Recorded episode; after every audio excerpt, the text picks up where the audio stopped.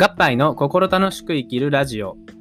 皆様こんにちは。今日も合杯の心楽しく生きるラジオが始まりました。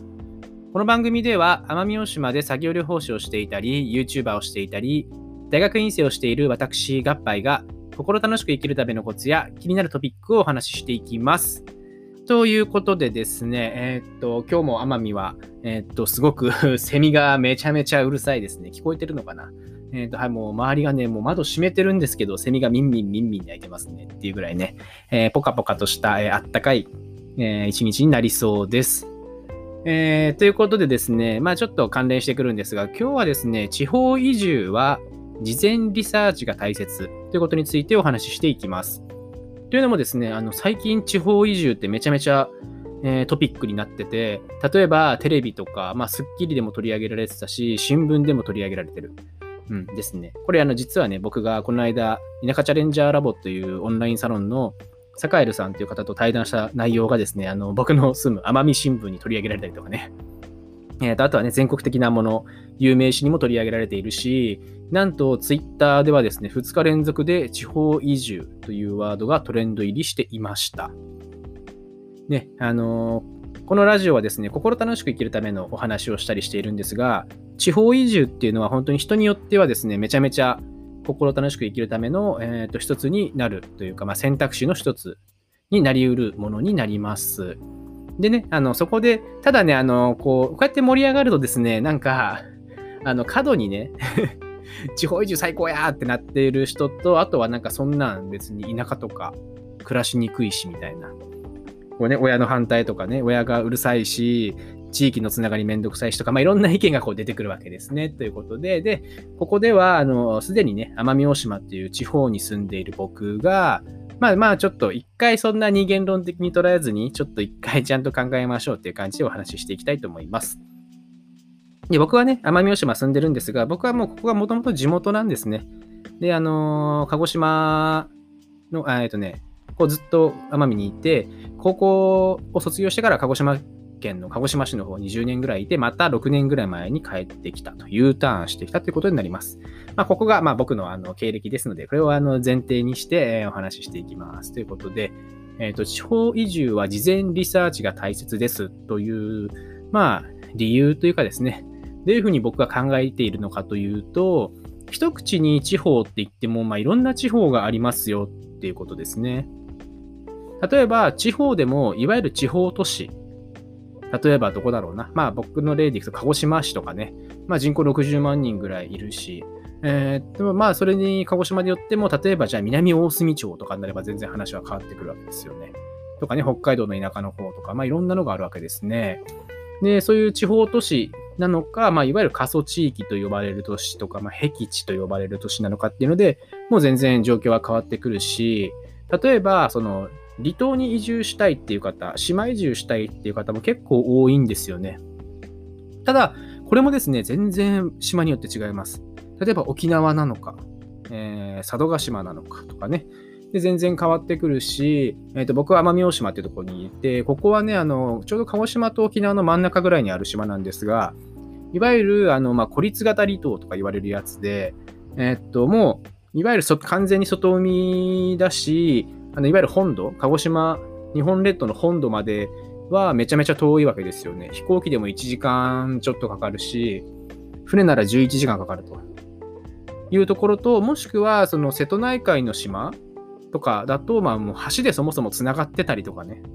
えー、と内海だと、まあ全然なんかまた様子が変わってくると。で、まあどう変わってくるのかっていうと、えっ、と、僕が住んでる奄美大島とか、外海に完全に面しているところだと、もう台風来たらですね、あの、いわゆる物資が入ってこなくなります。うん。完全にね 台風が2連発とか通ったらもう1週間か2週間ぐらいあのスーパー物ないみたいな感じになります。で、えーと、例えば瀬戸内海とかのその内海の島だったら、まあ、本土までのアクセスもいいし、すぐ行けますよね。っていう感じでこう全然違うわけですね。で、これ聞いたら、あの、外海側の離島嫌だなって思った方いらっしゃると思うんですが、まあこれって意外とね、そんなことなくて、要は、そういった、なんだろうな、外界に向いてる島っていうのは、もともと自分たちの中で、島の中で何でも生産してるので、えっと、まあ、言うほどね、困んないわけですよね。要は、その島の中のコンビニ、まあ、ファミリーマートとかあるんですけど、これ実はね、ファミリーマートなのに、自分たちの あの、お店の中で作ってるお弁当とかパンがあるわけですよね。これすごい面白くて、多分ね、あの、内地、まあ内地っていうか、まあ、日本本土の方には、え、ー、と、見られない、ファミリーマートでは見られない光景だと思います。なので、行けばですね、意外とあの、パンが、作りたてのパンがあったりとか、台風中でもね、えー、お弁当があったりとかするわけですね。なので、まあ、これはこれで悪くないと。で、そういった、あの、かなりね、あの、本土から離れている離島っていうのは、いわゆる独自の文化っていうものがとても発展しています。うん。ね、あの、昔からあるような行事とかしきたりとかいっぱいあるし、えー、っと、なんだろうな。まあ、もちろんね、どこもそうだけど海は綺麗だしって感じで、まあ、いろいろ同じ島だけでとってもね、全然違うっていうのを、えー、っと、ご理解いただく必要があるのかなと思います。で、結局ね、あの、どこがいいのかね。例えば、えーと、いろんな他の地域、例えば鹿児島の南大隅町に行ってみたんだけど、全然合わない人もいて、そこが合わないんだけど、例えば奄美ではあったとか、またはその逆もしっかりって感じで、結局はですね、人によってとか地域によって合う合わないっていうものがありますので、どこどこはいい、どこどこは悪いっていう二元論で捉えるのはちょっと早計なんじゃないかなっていうふうに思うわけですね。うん。で、えっ、と、じゃあ、まあ、それは分かったけど、じゃあどうやって基準、判断基準にしたらいいんだっていうのがあると思います。うん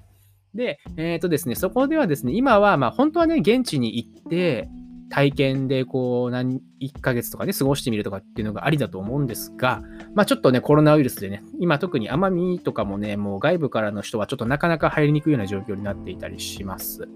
じゃあどうすればいいんだっていうことなんですが、まあ今ねあのインターネットを使っていろんなものがあります。例えば、えっ、ー、とオンライン移住相談会ちょっと噛みましたね。えー、オンライン移住相談会。というものがあって、これはですね、10月の、えっ、と、何日だったかな ?10 月の、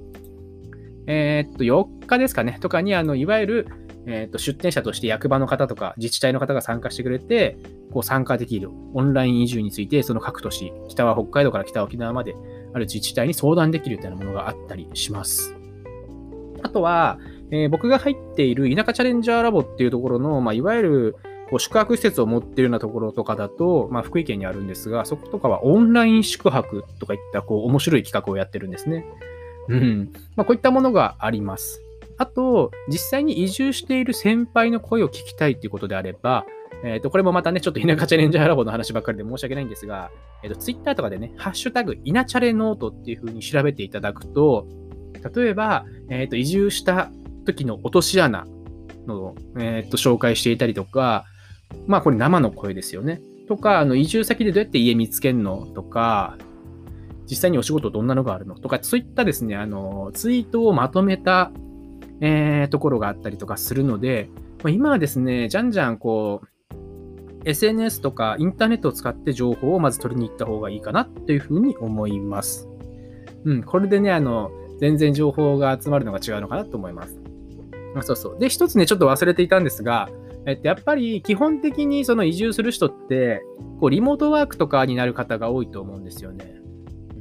で、これすごい大事で、えっと、島、例えば島とか地方とかに行くとして、そこでインターネット回線が、まあ、どの回線が通ってるのかとか、光通ってるのかっていうのだけは結構ちゃんとチェックした方がいいかなと思います。うん、で例えば僕の住んでる奄美大島だと光通信とか普通にあります。で、僕も超快適で、なんだろうな、こう通信速度を測っても、えー、っと、アップロードもダウンロードも、まあ、本当調子よければ200ぐらい、えー、200Mbps とかね、いきます。